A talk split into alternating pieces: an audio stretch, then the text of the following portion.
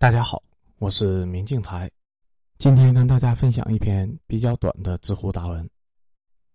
问题是有哪些常见的道德绑架？答主是，这是 I know。你要慷慨，你要懂得分享。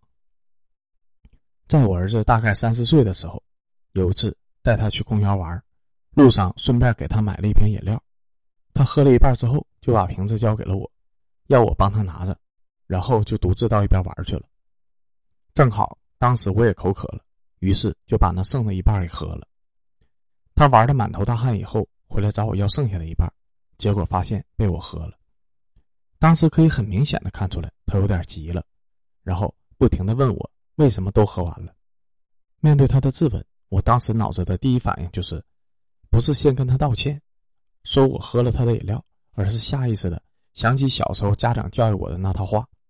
什么？你要学会慷慨呀！你要懂得分享啊！只有你乐善好施，才能收获更多之类的。话还没有说出口，我马上意识到有问题。难道慷慨和分享不是一种自发的行为吗？还有什么乐善好施才能收获更多的这种观点？合着是为了更大的利益才去付出吗？这难道不是我一直以来最反感的鸡贼吗？于是话到嘴边，我又给咽回去了。我意识到那瓶饮料。从所有权上来说，即便是我花的钱，但我是给他买的，他就有了最终的决定权。孩子与家长的关系应该是平等的，但又不可能是完全平等的，因为每个家长心里或多或少都会觉得，你的一切都是我给的。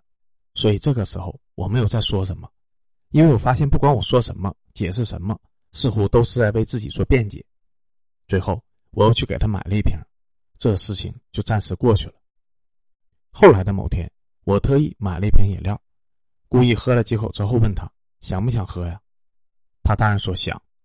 于是，在他喝完之后，我问他：“上次我喝了你剩下的半瓶饮料之后，你跟我急了半天，你看，现在我主动的问你喝不喝，你知道是为什么吗？”他当然说不知道。我说：“因为我喜欢你啊。”至少现在来看，这个方法还是有效果的。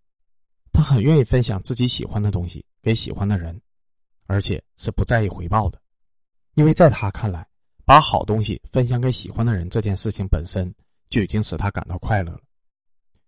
细想一下，不难发现，老一辈的教育方式里面有太多的经不起推敲的错误思维。就拿分享这件事情来说，分享本身难道不应该就是一种自发自主的行为吗？现在倒好。已经俨然成为家长道德绑架孩子的手段之一了。要懂得分享才是好孩子，合着逼人分享的就是好家长吗？这种道德绑架的价值观成长下的孩子，保不齐在成年以后，习惯用同样的道德绑架的方式去对待别人，而且还不自知的觉得自己特别有理。最后，统一回复一下评论区，我是男的。